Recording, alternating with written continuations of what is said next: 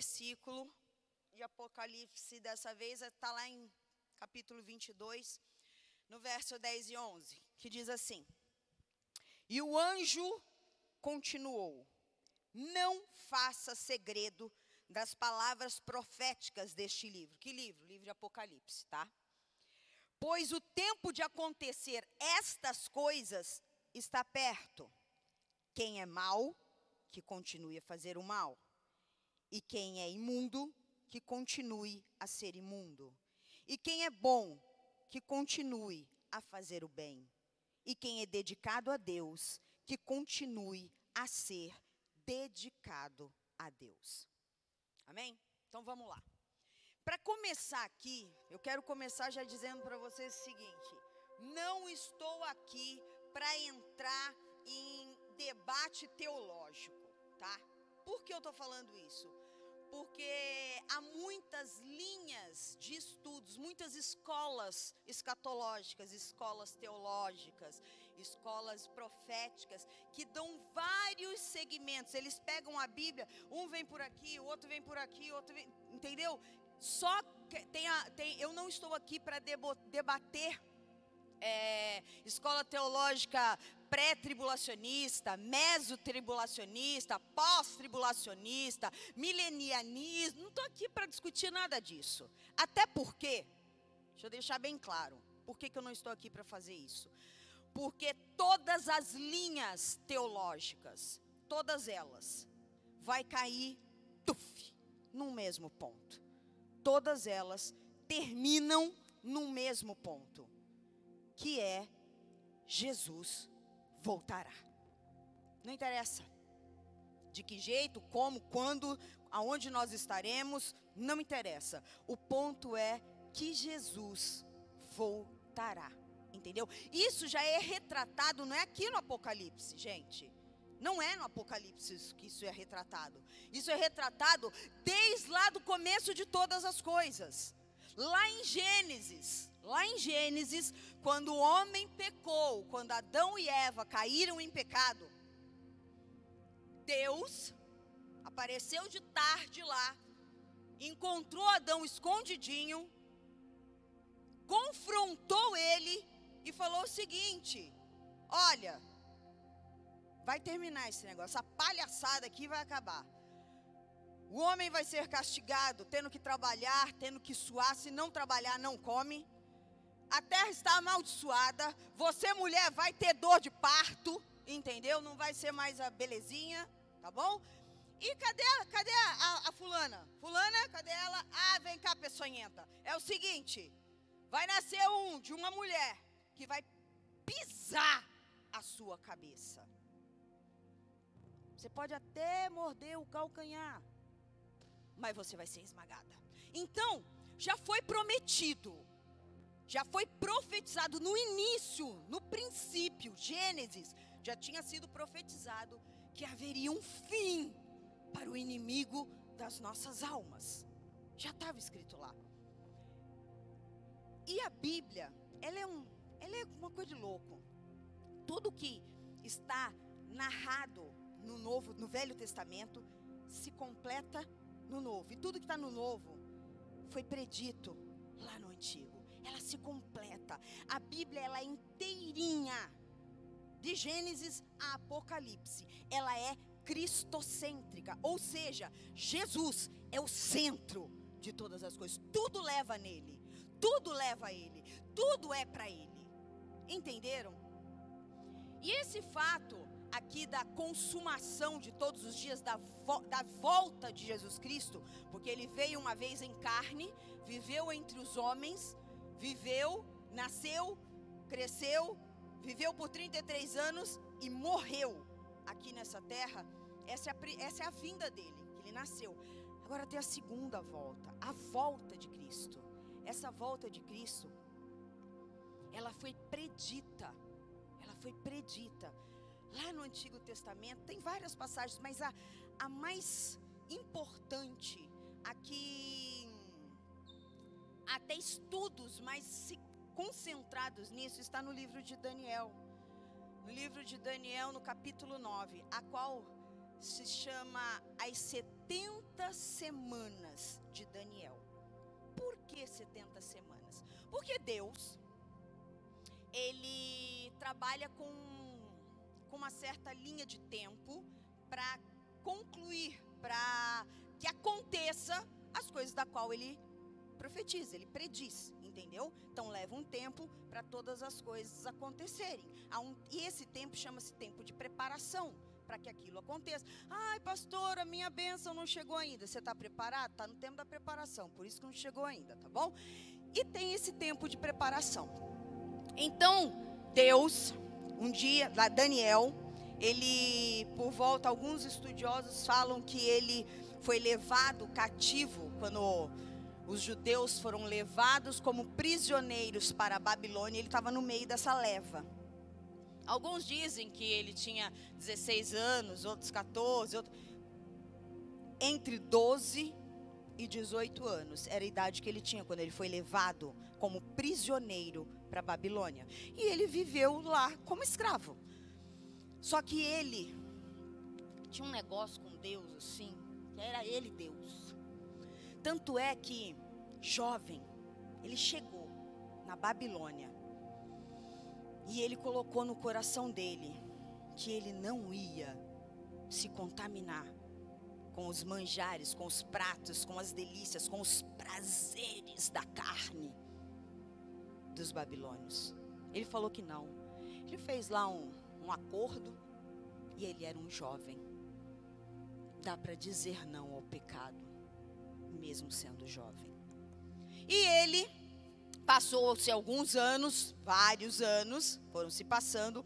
Um dia, ele já um senhor, ele estava lendo a Bíblia. Ele estava lendo os manuscritos do livro de Jeremias. E quando ele estava lendo, ele começou a orar a Deus e falar: "Meu Deus, aqui no livro de Jeremias, Jeremias ele profetizou que nós iríamos ficar presos aqui por 70 anos. Deus, quando isso vai acabar? Quando o Senhor vai por fim? Ele fez uma oração, admitindo a culpa pelo pecado, assumindo que o erro não era de Deus, que o erro era dele, que o erro era do povo dele, que se prostrou à idolatria, que se prostrou aos prazeres do, do, do mundo. E quando ele estava finalizando essa oração, um anjo apareceu, Gabriel, o mensageiro. Ele apareceu e falou assim para Daniel: Daniel, seguinte, escreve o que eu vou te falar. Anota aí que eu vou te falar, porque eu vou te mostrar os acontecimentos do fim de todas as coisas. Vai demorar o cumprimento disso, vai demorar 490 anos ou 70 semanas. Por que 70 semanas dá 490? Porque uma semana tem sete dias, certo? Então, 70 vezes o 7 dá 490. E cada dia da semana equivale, nessa profecia, um ano. Então, 70 vezes um ano cada dos sete dias, vai dar quanto? 490 anos, tá? Deus falou para Daniel que o cumprimento do fim dos dias ia se dar depois de 490 anos. Isso lá no tempo de Daniel. 600 e lá vai cacetada de anos antes de Cristo. Já passou os 490, não passou? Espera aí que eu vou, vou chegar lá. O que, como que foi dividida essas semanas? Essas semanas foram divididas em três partes, tá? Três partes. A primeira semana, a primeira parte, ela começa na ordem de saída, na ordem de, de saída do povo para reconstrução do, do, de Jerusalém. Porque quando eles foram levados, quando os judeus, Daniel estava no meio deles, foram levados para a Babilônia, Israel, Jerusalém foi destruída. Acabaram com Jerusalém. Ela ficou em escombros, a Bíblia fala. Montões de pedra de madeira, de, de entulho. A Bíblia fala que Jerusalém virou entulho. Eles foram levados para a Babilônia.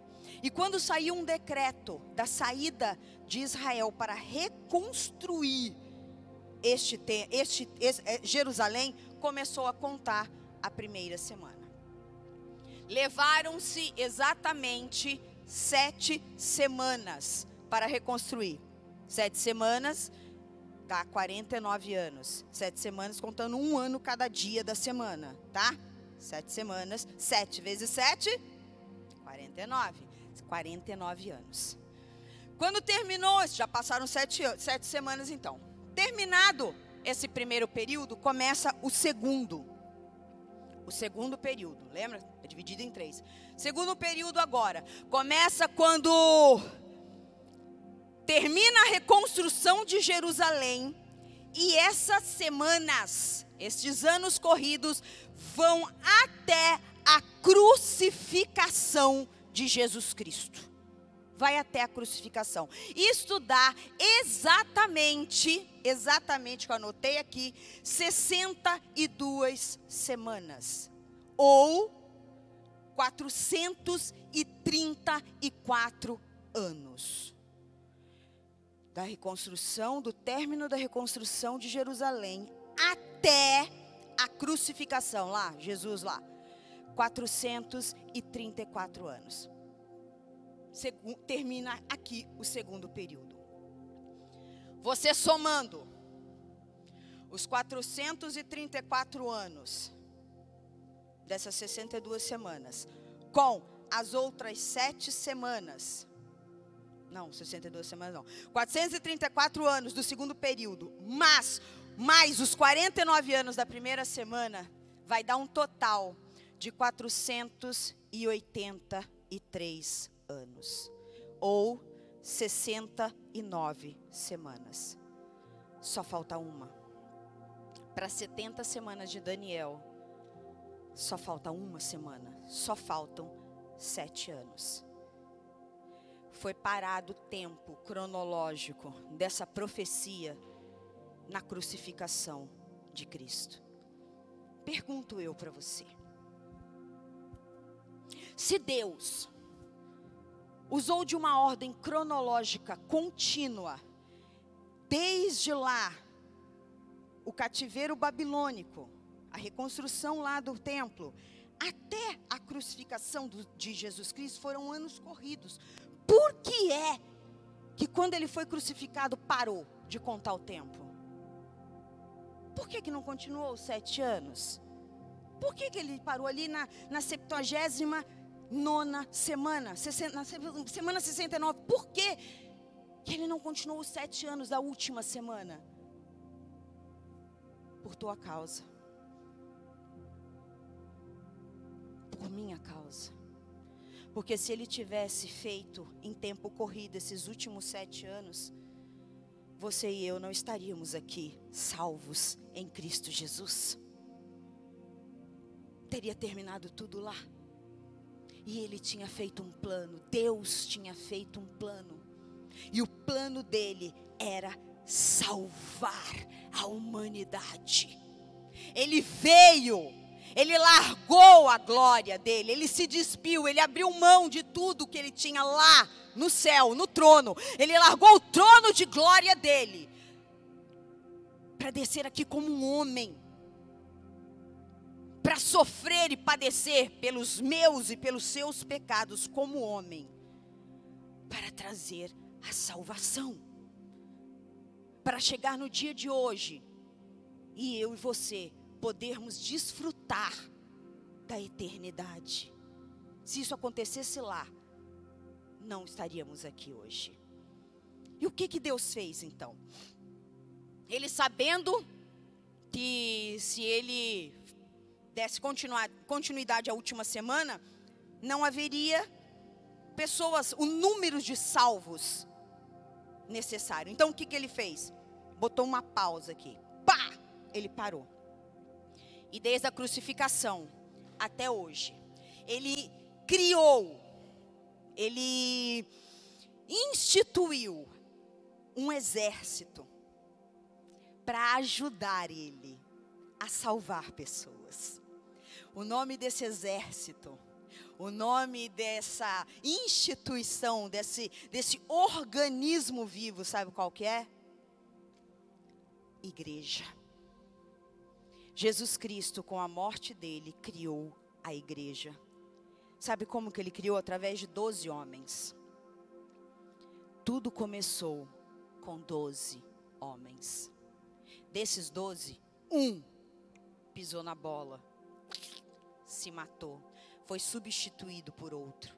E esses doze falaram do, do amor, pregaram o evangelho para mais doze, mais doze, mais doze. E chegou até o ano de 2021 na sua vida. É isso, essa foi a missão. Essa é a importância da igreja. Nós temos, Deus nos deu essa missão, Ele deu aquela, essa missão para aqueles doze.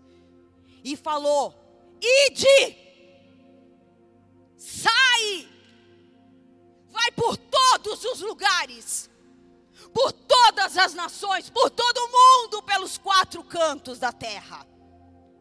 Prega, fala, conta o que eu fiz na sua vida, o que eu faço na vida daqueles que me amam, que acreditam em mim. Faça discípulos, salve, batize, aumente, multiplique, faça crescer o número de salvos. Sabe por quê? Porque eu vou voltar para o meu Pai e vou preparar moradas lá. Vou preparar moradas, casas lá na eternidade. E eu quero que todos os meus filhos venham estar comigo para todo sempre. É isso que ele falou. E aqui entra a nossa parte. Aqui entra aquilo que Deus mandou a gente fazer. Ainda não começou a última semana. Ela não começou ainda. Ah, tem uma, uma passagem, tem uma passagem no Velho Testamento em Isaías. Em Isaías, deixa eu ler aqui para você. Em Isaías. Isaías no capítulo 6, aonde ele fala assim: O Senhor me ungiu para pregar o Evangelho, para levar as boas novas a todas as nações, para tirar, levar, tirar o cativo do cativeiro, dar vista aos cegos, curar os enfermos. Foi escrito isso por Isaías, lá no Velho Testamento. No Novo Testamento, em Lucas, Jesus Cristo fala isso dentro de uma sinagoga.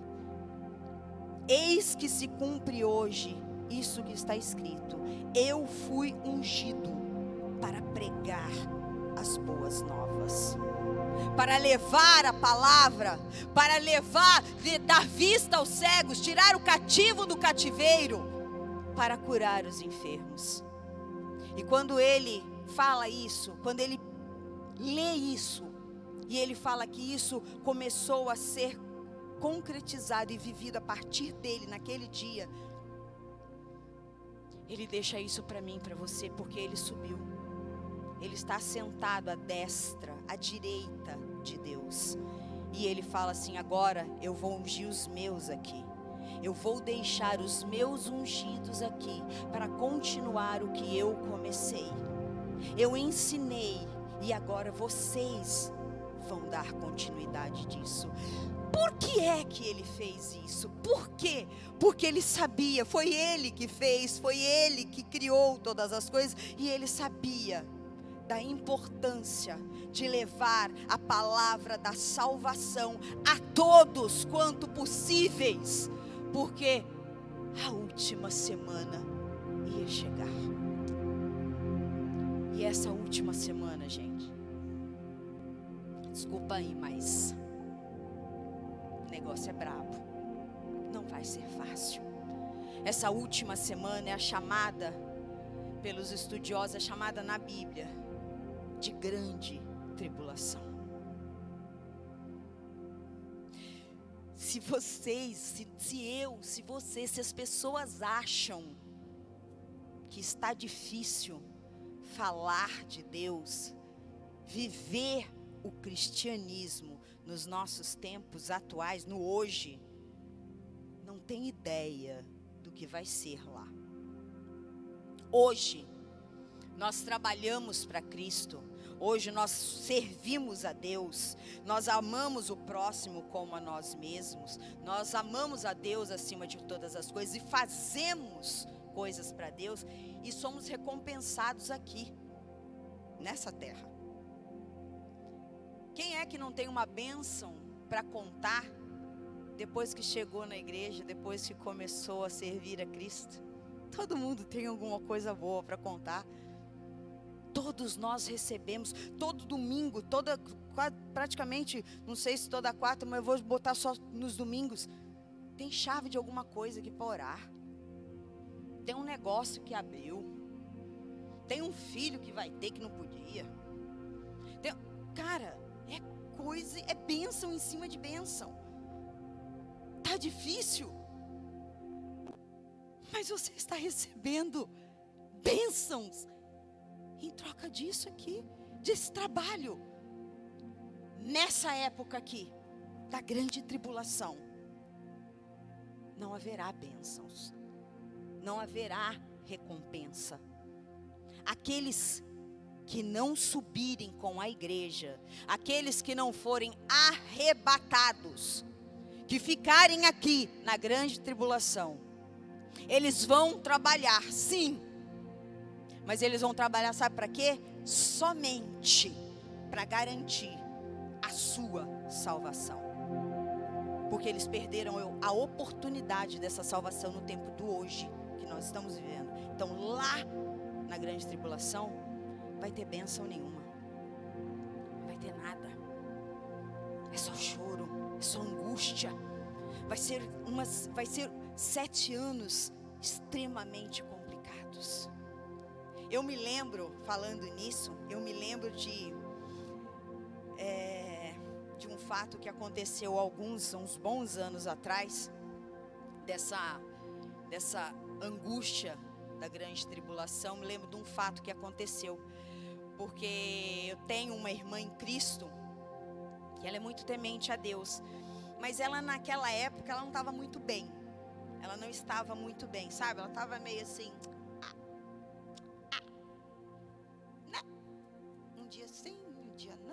dia quer, um dia não quer. Aí crente lá, do jeito dela lá. E teve um dia que ela era culto e ela pegou e eu tinha ligado para ela, falado com ela. Falei assim: "Tô te esperando lá na igreja, hein? Depois a gente conversa, preciso conversar com você". Coisas aleatórias que eu precisava como discipular ela, conversar com ela. Ela, ah, tá. Pode deixar que eu vou. Tá? Era lá que eu vou ela não apareceu na igreja naquele dia. Ela não apareceu. E eu lá dentro do culto, na igreja, dentro da igreja, no culto tal. Daqui a pouco chega uma pessoa em mim assim, eu sentada de, de frente para o altar, de costas para a porta. Chega alguém, bate no meu ombro assim e fala assim: Tem uma pessoa lá fora querendo falar com você. É comigo? No meio do culto? Como assim? Aí eu peguei e saí. Quando eu cheguei lá, lá fora da igreja, no portão da igreja, essa irmã, ela estava aos prantos. Ela estava assim desesperada, estava chorando compulsivamente. Eu abracei ela e eu, eu não conseguia contê-la. Ela pulava no meu colo, assim, de tanto que ela soluçava de chorar. E eu não entendi por que, que ela estava assim. Eu, calma, calma, respira respira, calma. Fui acalmando ela. Falei, o que, que aconteceu? Pensei que alguém tinha morrido, acontecido alguma coisa com um dos filhos dela. Não sei, e ela é compulsiva. Eu, assim, obrigada, obrigada, obrigada, Jesus, obrigada. Falei assim, o que, que aconteceu? Eu falei, explica para mim o que está acontecendo. Acalmou? Agora explica. Ela falou assim: Você está aqui. Tô. Mas não era para estar? Tá? Por que não era para estar tá aqui? Não era para estar tá aqui, não? Ela falou assim: Não, eu vou contar o que aconteceu. Ela disse assim que ela estava na casa dela e chegou, foi se aproximando na hora do culto. Ela falou assim: Pra que para a igreja todo dia? Todo dia? É. Ai, objeção, né? Ah, a palavra é mesma. Eu leio a Bíblia aqui, eu dou uma orada aqui, eu mesmo eu faço o meu culto. E ficou em casa. Nessa que ela ficou em casa, o marido dela e ela resolveram namorar. Não é pecado namorar. É bom namorar. Casado é. Eles são casados. Mas eles colocaram um apetrecho para namorar. Colocaram um filminho na televisão para namorar. Um filminho ilícito, vamos dizer assim, para namorar. E estavam lá, de repente, começou a dar uma angústia nela, um desespero, um desespero tão grande que ela saiu correndo Saiu do quarto, saiu correndo para a rua e ela me contando que ela começou a andar pelas ruas do bairro dela, ela não encontrava uma alma viva. Ela não encontrava ninguém na rua. Ela desesperada e ela procurando crianças, ela procurando tudo deserto. E ela falou assim: "Pronto, a igreja foi arrebatada e eu fiquei." Misericórdia, meu Deus do céu. Ela falou assim: ela disse que a única coisa que veio na cabeça dela era vai para a igreja. Se a Naira estiver lá, não aconteceu o arrebatamento ainda. Porque a Naira é chata. Ela é chata. Ela é santarrão, ela é santarrona, ela é, sabe, aquelas tradição. Meu cabelo era aqui, gente. Meu cabelo era aqui, eu era uma ursa. Aqui, era um urso não, gambá, né? Quatro cores de cabelo aqui, ó, assim, ó. Saião, eu era aquelas. É, terrível, terrível, terrível. E ela disse que ela chegou na igreja assim, e ela mandou me chamar. E quando ela saí, quando eu saí, ela falou assim: "Você não tem ideia da angústia e do sofrimento que eu passei nessas horas. Eu experimentei o terror de ficar aqui e não subir para o céu. Porque quando se iniciar essas sete semanas, essa última semana, esses sete anos, não vai ter mais igreja. Não vai existir. Esse, a parede aqui vai até estar, mas a porta vai estar fechada. Aí o que, que vai acontecer? Senhor deixou para nós a missão de nós propagarmos a salvação a todas as criaturas, a todas as pessoas em todos os cantos. E esse trabalho é para ser feito agora, nesse intervalo. É agora que a gente tem que trabalhar. Pastor pregou semana passada. Cara, você vai ter férias. Você vai ter um descanso. Mas não é agora. É, na sete, é na, nos sete anos. É na última semana. É lá que vai ser o nosso descanso. Agora é trabalho. Agora é correr atrás. Agora é falar, é cuidar, é discipular. É levar as pessoas aquela que, aquilo que um dia levaram até você. Uma palavra de ânimo, de salvação, de vida eterna. Nessa última semana, nesses sete anos, não vai ter isso. Esses que hoje não trabalham, vai ter, vão ter que trabalhar lá nessa última semana. Só para garantir a salvação deles. Hoje nós estamos trabalhando. Hoje nós estamos correndo atrás. Hoje nós estamos recebendo e recebendo muito bem para isso. Porque Deus não tem nos deixado faltar nada. Porque nós temos lançado a nossa ansiedade aos pés dele. E a Bíblia diz que quando a gente faz isso, ele cuida de nós. Está escrito. Há uma promessa sobre isso. E quando chegar nesses sete, no começo, na, nesses sete anos, nessa última semana de Daniel, ela vai ser dividida em duas partes: tribulação e grande tribulação. A primeira parte, três anos e meio. A segunda parte, três anos e meio. Nessa primeira parte, tudo lindo, tudo flores, tudo perfeito. Vai ser levantado um homem cujo governo dele pensa no cara master blaster topzera. Vai ser esse governante. E esse governante, ele vai ter uma lábia, vai cativar, ele vai vai seduzir. A Bíblia diz que ele vai seduzir as nações. Todos vão se dobrar diante dele porque ele vai resolver todos os problemas. Todos os problemas ele vai resolver. Ele vai criar um plano de governo universal e nesse plano de governo, ele vai instituir paz. Cara, sabe essa paz que todo mundo fica com as bandeirinhas fazendo passeata? Ele vai dar isso. Não vai ter mais mortes. Não vai ter mais roubos. Não vai ter mais destruição. Não vai ter tráfico de droga. Não vai ter corrupção. Não vai ter mais nada disso. Vão ser três anos e meio de falsa paz. Por que, que ele tem que fazer isso? Porque ele tem que seduzir, ele tem que enganar todas as pessoas ali. Porque a missão dele é roubar, matar e destruir. Este homem de carne, ele vai ele é chamado na palavra de Deus de anticristo. E ele vai governar com muita habilidade. Não, mas como que ele pode enganar todas as pessoas? Pergunto eu para você então. Se você acha que é difícil ele enganar pessoas, eu pergunto para você. A Bíblia diz que Satanás, quando ele foi lançado do céu, quando Deus expulsou ele, ele enganou um terço dos anjos. Anjos que viviam com Deus.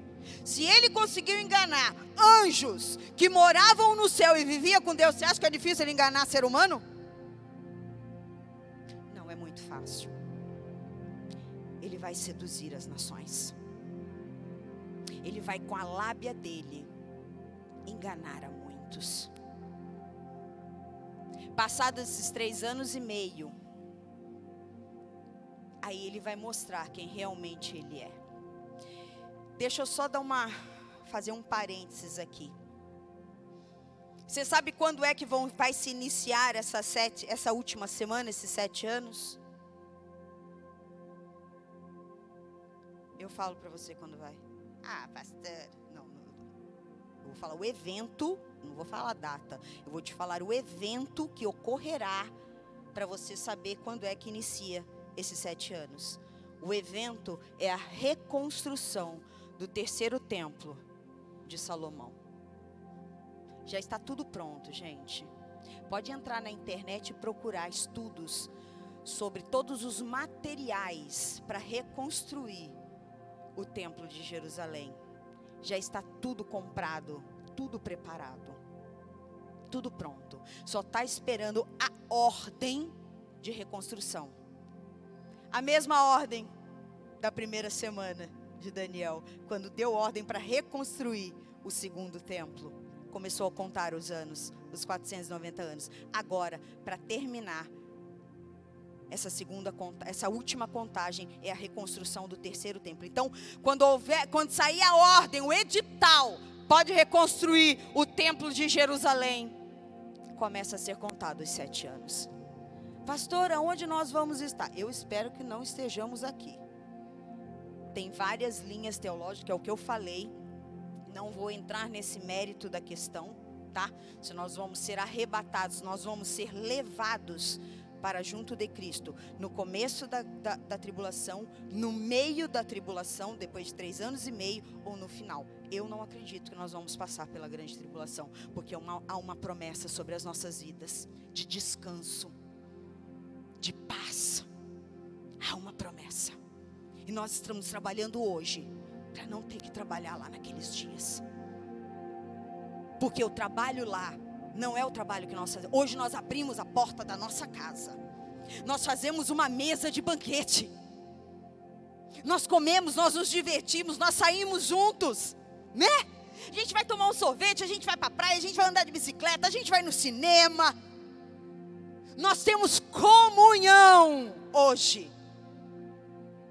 Nós ministramos a palavra de Deus, falando para as pessoas: Deus vai mudar a sua vida. Deus mudou a minha. Deus vai restaurar todas as coisas. Dá uma chance para esse Deus poderoso. Porque eu era uma pessoa triste, angustiada, depressiva. Meu casamento estava destruído. A minha vida financeira estava um caos. E hoje, Deus colocou as coisas no lugar. Não é fácil, mas Deus tem restaurado todas as coisas.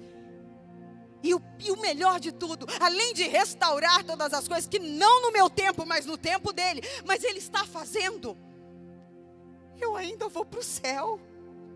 Vem para o céu comigo. Vamos morar juntos na eternidade. Hoje, nós ministramos o Evangelho assim, garantindo vitórias. Lá, não, não, não. Depois desses três anos e meio, o inimigo, ele, ele vai ter que sentenciar as pessoas ao inferno. Então você tem que ser, ah, você não, tá? As pessoas vão ter que ser marcadas. Tipo boi, gado, sabe? Você não pega lá e tss, marca com o símbolo quem é o dono. Olhou aquele símbolo, sabe quem é o dono daquela pessoa. Os, as, os, daquele boi. Os seres humanos também serão marcados. Nesse, nesse pacote econômico, nesse pacote político de resolver todas as coisas, um, um dos maiores problemas da humanidade é o amor ao dinheiro o amor ao dinheiro traz muitos problemas. É a raiz. A Bíblia fala que o amor ao dinheiro é a raiz de todos os males. Então, os roubos, corrupção, tráfico de droga, assassinato, todas essas coisas, é por causa de quê? Dinheiro. Ele vai acabar com o dinheiro. Como assim vai? Vai acabar com o dinheiro. Alguns estudiosos dizem que ele vai criar, que já existe já, viu? existe. Ele vai criar um sistema, alguns acham que é um, um chip, onde você não vai ter mais dinheiro, você não vai mexer mais em cédulas, cartão de crédito, não vai existir mais isso. Você, esse, essa, essa, esse chip vai te conter todos os seus patrimônios, todos os, os o, é, é, documentos, dinheiro, tudo que você tem, que você deixou de ter, vai estar tá tudo nesse tipo um chip que eles falam, que vai a Bíblia diz que a marca chama-se marca da besta. E vai ser colocado, está escrito isso. Pode não estar escrito que é um chip, tá? Mas está escrito.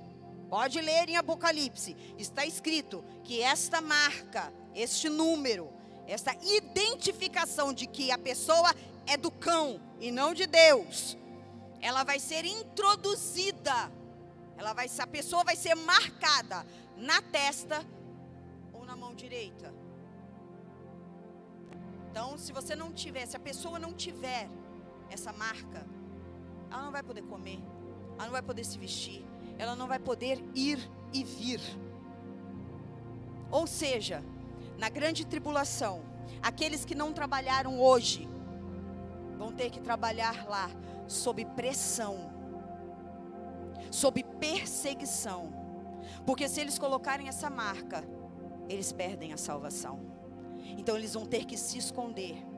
E assim como hoje, lá, neste futuro próximo, nesses sete anos, o inimigo, ele vai lançar, ele vai inserir na mente das pessoas que o grande mal da humanidade sempre foi a religião, que sempre foi o povo de Deus, que as guerras foram criadas em nome de Deus, em que então esse povo tem que ser banido, executado, abatido. Aí vai começar as perseguições. Esses que querem, que ouviram a palavra nos tempos de agora e não fizeram nada, vão chegar na igreja, vão ver que o povo de Deus, os filhos de Deus foram arrebatados falam assim: cara, era verdade. Era verdade aquilo que estava escrito, era verdade aquilo que eu escutei lá na igreja aquele dia. Meu Deus, e agora o que, que eu faço? Se hoje a gente está reclamando de um desemprego, de um casamento com problemas, ai, meu marido não é muito crente, ou a minha esposa não é muito crente, se a gente está reclamando dessas coisas, lá você não vai, lá essas pessoas esses crentes, vulgo crentes, não vão ter emprego, não vão ter o que comer. E sabe o que é o pior de tudo? É que quando eles forem capturados, eles vão falar, gente, eles vão sair falando, gente, por favor, eu conhecia, eu virei as costas para Deus, eu estava dentro de uma igreja, eu podia ter aberto uma célula, eu podia ter feito mais para Deus, eu podia ter salvo, eu podia ter falado do amor de Deus e eu não fiz. Olha eu aqui. Ainda dá tempo, nós podemos ir para o céu. Só que nós não podemos nos corromper com a marca. Vamos ter que fugir e vamos ficar escondidos. E quando for, se for capturado, você acha que o inimigo vai querer matar? Não. Não vai. Por que não vai? Porque a intenção dele é que essas pessoas sofram e que vá para o inferno. Se eles me. Vamos dizer que eu fiquei na grande tribulação, tá? Eu fiquei. Me capturaram. Eu fugi, fugi, fugi, pá! Me pegaram. Vão me torturar vão acabar comigo, tá? Acabar comigo, só que não vão me matar. Por quê? Porque eu preciso negar a Cristo. Eu preciso ter a marca. Porque eu posso negar aqui. Olha, tá bom, então eu não quero Cristo. A hora que ele me soltar, mentira, Jesus, eu quero você sim. Ué, o diabo não engana? Eu posso enganar ele também. A única maneira de eu não poder voltar atrás é receber a marca. Se eu, se eu receber a marca, acabou. Eu posso até me arrepender, mas eu já tenho um novo dono. Não dá para voltar atrás. É isso que ele quer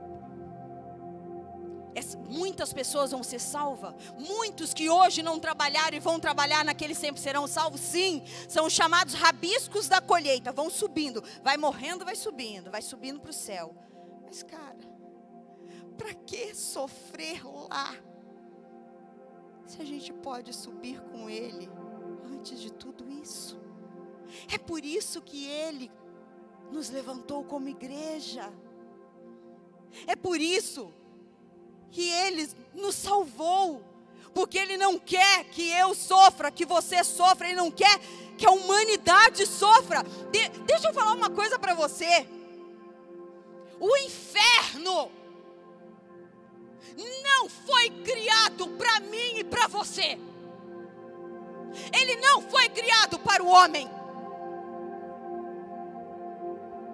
Ele foi criado para Satanás e um terço dos anjos. Vai para o inferno quem quer acompanhar essa, essa raça. Está indo de intrometido. Porque não é o teu lugar, não é o lugar do homem, não é o nosso lugar. Deus preparou um céu para nós. Deus preparou um lugar aonde não haverá pranto, não haverá choro, não haverá tristeza. Ele enxugará dos nossos olhos toda lágrima. Então, se você está chorando hoje, glorifica a Deus, porque você está garantindo um lugar aonde você nunca mais vai sofrer. Aleluia!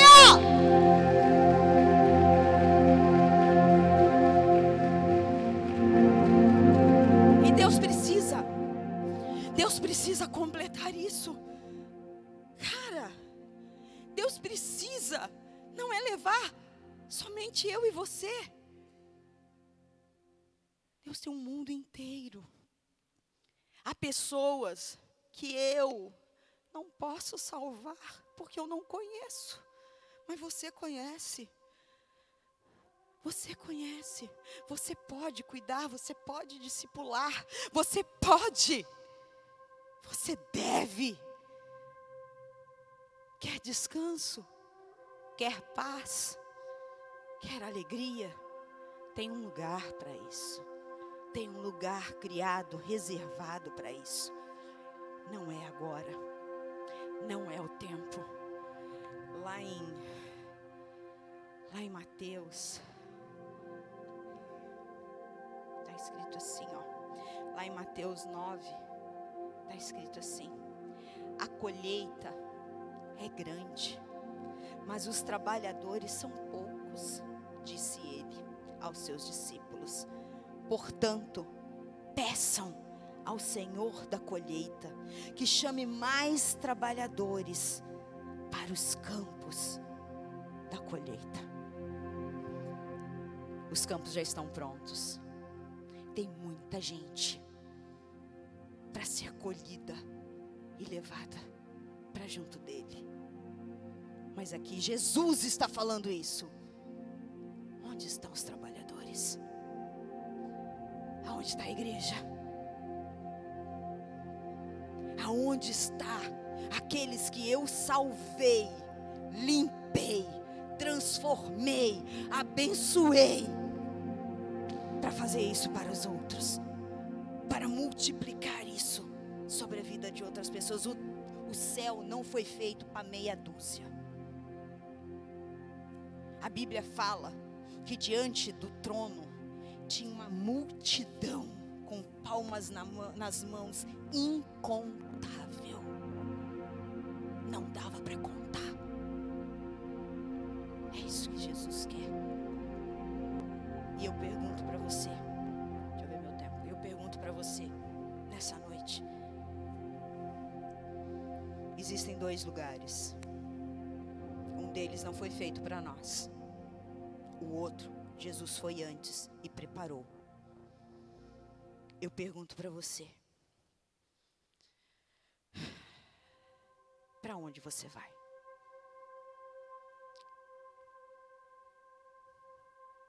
Para onde você quer ir? Eu sei. Agora eu pergunto para onde você. Esse bilhete, essa passagem para o céu não é comprada com dinheiro. É comprada com salvação. Perguntei para você para onde você vai. Agora Deus mandou eu perguntar para você. Quem é que você vai levar com você?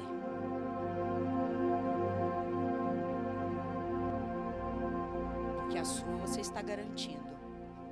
Agora você está garantindo de mais quem?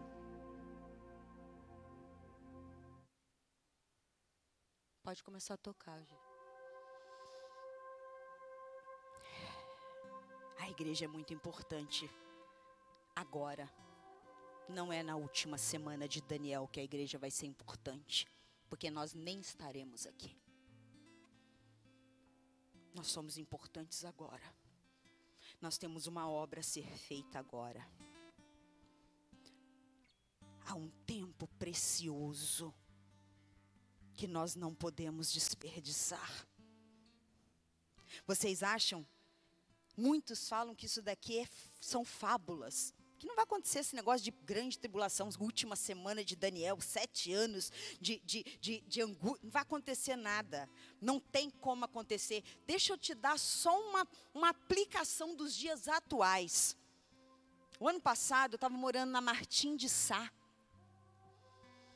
E eu morava bem próximo à praia. E houve um lockdown que realmente foi um lockdown mesmo. Eu nunca vi uma coisa como aquela. E eu me lembro que teve um dia que eu estava dentro de casa, estava dentro do apartamento, e eu comecei a ficar, sabe, nossa, presa, não tinha, não podia igreja, não podia nada, e as células eram online, sabe, proibiram, nos proibiram de se ajuntar. E eu peguei e falei assim, ai, vou, vou, vou dar uma andada. Ai, tô irritada já. Deixa eu, deixa eu ir ali na, na, na praia ali rapidinho. E eu só, só fui. Eu não fui tomar sol, gente. Eu não fui na praia. Eu não fui. Eu só fui olhar o mar, sentar na mureta da Martim. Começou, e tinha umas pessoas na areia, desobedecendo. Entrou não sei se era guarda municipal, acho que era da vigilância sanitária, não sei que, que raio que era aquilo. Sai, sai, está proibido. Te arrancaram as pessoas, tiraram o direito delas de ir e vir. Era proibido. Na grande tribulação, quem vai perseguir, quem vai torturar,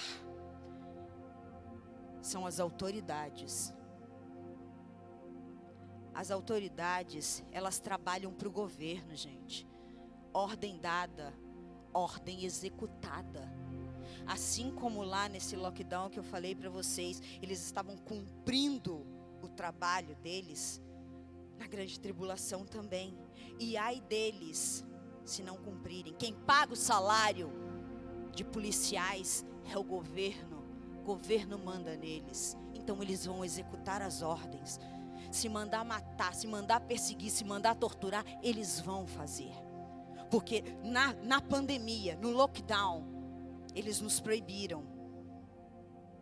Eles davam multa, eles tiraram o nosso direito. Isso vai acontecer, gente. Isso não é uma brincadeira. Você não sei se vocês lembram do caso.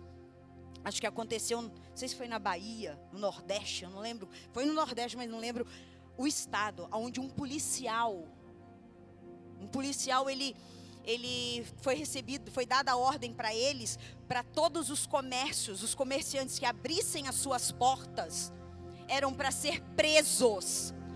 Ia ser fechado, lacrado, e o dono, o comerciante ia ser preso. E esse policial, ele surtou. Ele surtou, porque ele não aceitou isso. Ele falou assim: eu não vou prender, eu não vou, eu não vou é, espancar, eu não vou fazer isso que estão me mandando, eu não posso. É um trabalhador, gente. Como que eu vou proibir uma pessoa de trabalhar? Como eu vou proibir uma pessoa de levar o pão para os seus filhos? Eu não posso proibir isso. E ele deu uma surtada. Ele estava inconformado, fardado, com a arma na mão. E nessa que ele estava com a arma na mão, ele atirou. Sabe o que aconteceu com ele? Alguém lembra? Alguém lembra disso? Ele foi alvejado pelos próprios irmãos de Fá, pelos próprios companheiros de corporação, os policiais que trabalham junto com ele. Ele foi morto porque não quis cumprir uma ordem. Você acha que na grande tribulação vai ter algum policial louco que não vai querer cumprir? Tiraram os nossos direitos de ir e vir numa pandemia. Imagine o que vai acontecer numa grande tribulação. A única coisa que eu falo para você: não queira deixar para trabalhar lá, se você pode ser o trabalhador dessa seara aqui e hoje. Esse é o tempo, essa é a hora receba as tuas vitórias. Não abra mão de tudo aquilo que Deus prometeu para você. Não abra mão de todas as coisas. Não fica nesse, nesse pensamento, mas eu não consigo, mas eu estou tão fraco. Por qualquer motivo quer sair, por qualquer motivo quer largar, por qualquer coisa. Ai, eu estou tão fraco, eu estou tão triste. Deus é quem te fortalece se agarra nele, não se agarra em você, na força do teu braço, porque eu não posso nada sozinha, mas se eu estiver com o Espírito de Deus em minha vida, eu posso todas as coisas naquele que me fortalece. Esse é o tempo, igreja, essa é a hora. Nós somos importantes, nós temos uma missão, e é agora. Não podemos deixar para depois. Não podemos ser egoístas ao ponto de pensar: estou garantindo a minha passagem, o meu bilhete, a minha entrada no céu. Se cada um de nós pensarmos dessa maneira, sabe quem vai subir? Só vocês que estão aqui. Você acha, sinceramente, que Cristo morreu só por causa de nós que estamos aqui dentro hoje? Tem uma humanidade inteira lá fora. Tem uma cidade inteira lá fora. Tem um povo desesperado chorando, como um dia eu estive, você também. Deus mudou a nossa vida e nos garantiu a salvação. Devemos fazer a mesma coisa pelos outros. Essa é a importância da igreja. É só por causa disso que foi abreviado esse tempo. Mas essa última semana vai se cumprir, porque todas as coisas escritas e descritas na Bíblia estão acontecendo. Tudo que você está vendo aí de terremoto, maremoto, de tsunami, epidemia, todas essas coisas que estão aí, que são relatadas são chamadas de princípio das dores. Não é o fim. Princípio das dores é, ele faz um comparativo com as dores de um parto. Quando a mulher vai dar à luz, ela sente as contrações. As contrações vêm e vão. Terremoto vem e vai. Doenças vêm e vão. Enchentes vêm e vão. São dores de parto. A hora de parir mesmo, que aí é a dor mesmo, é na última semana. Deus pergunta novamente para você, e eu quero que você saia daqui com essa indagação a você mesmo. Você vai subir, e quem é que você vai levar com você? Deus só quer saber isso. Essa é a missão da igreja. Essa é a nossa missão. Missão dada, missão cumprida. Se coloquem de pé.